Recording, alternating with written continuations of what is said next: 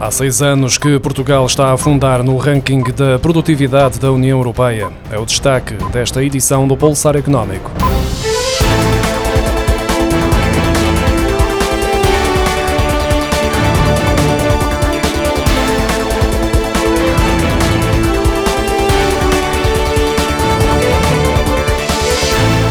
Final do ano passado, a produtividade do trabalho em Portugal era equivalente a 72% dos níveis registados na zona euro. Isto quer dizer que, em média, a produtividade por trabalhador em Portugal é 28% inferior à média dos países do euro.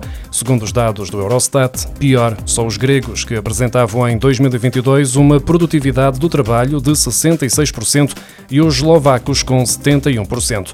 Há pelo menos uma década que Portugal está na cauda da produtividade na zona euro e há seis anos que está a cair sucessivamente no ranking europeu.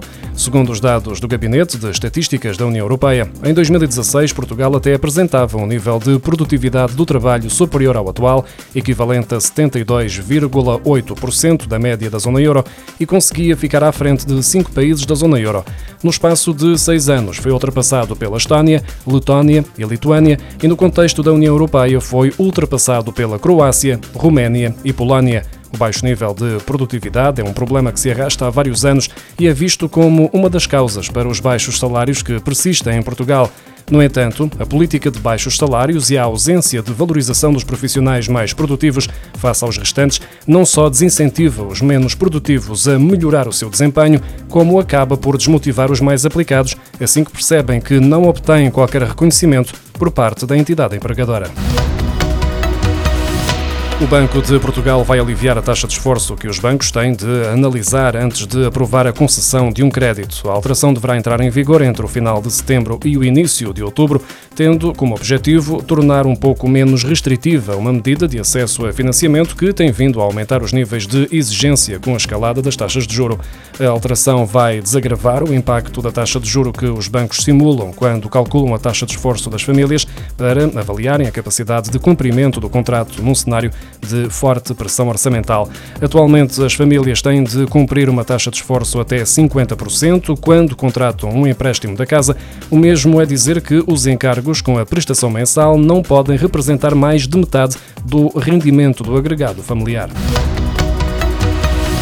O volume de negócios no comércio a retalho caiu 0,3% na zona euro e 0,2% na União Europeia em junho, face a maio, segundo os dados agora divulgados pelo Eurostat, com uma queda de 1,6%. Portugal registrou o terceiro maior recuo da União Europeia na comparação com o mês de maio, apenas superado pela Eslovénia e pela Roménia.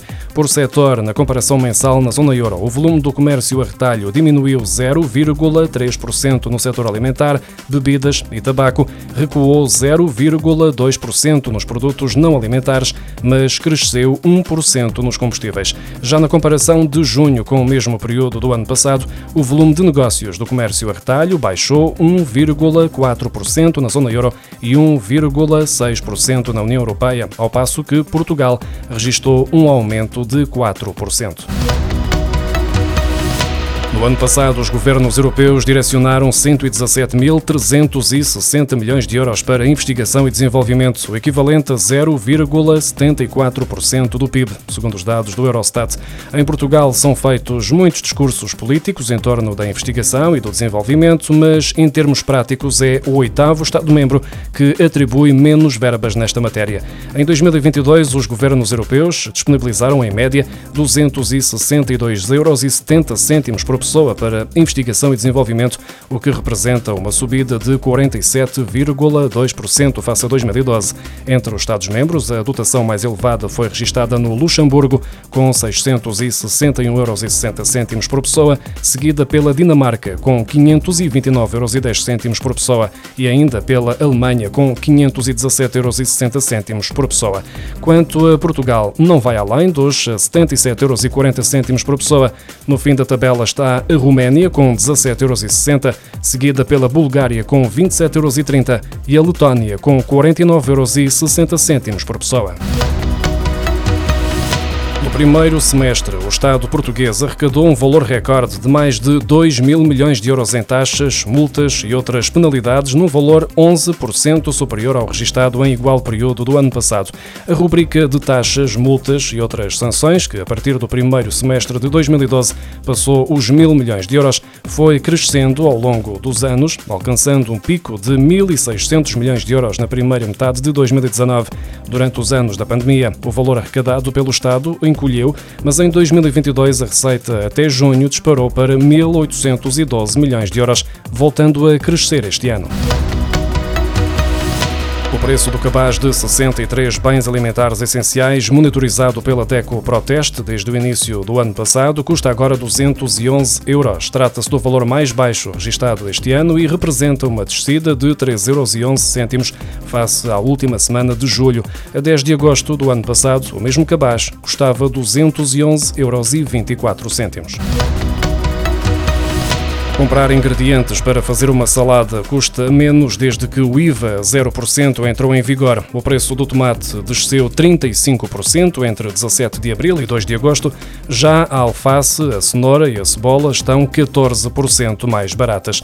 A 2 de agosto, o cabaz de 41 bens alimentares essenciais com IVA a 0%, monitorizado pela DECO Proteste, voltou a descer. Custava 126,34 euros, menos 12,43 euros do que a 17 de abril, véspera da implementação da medida.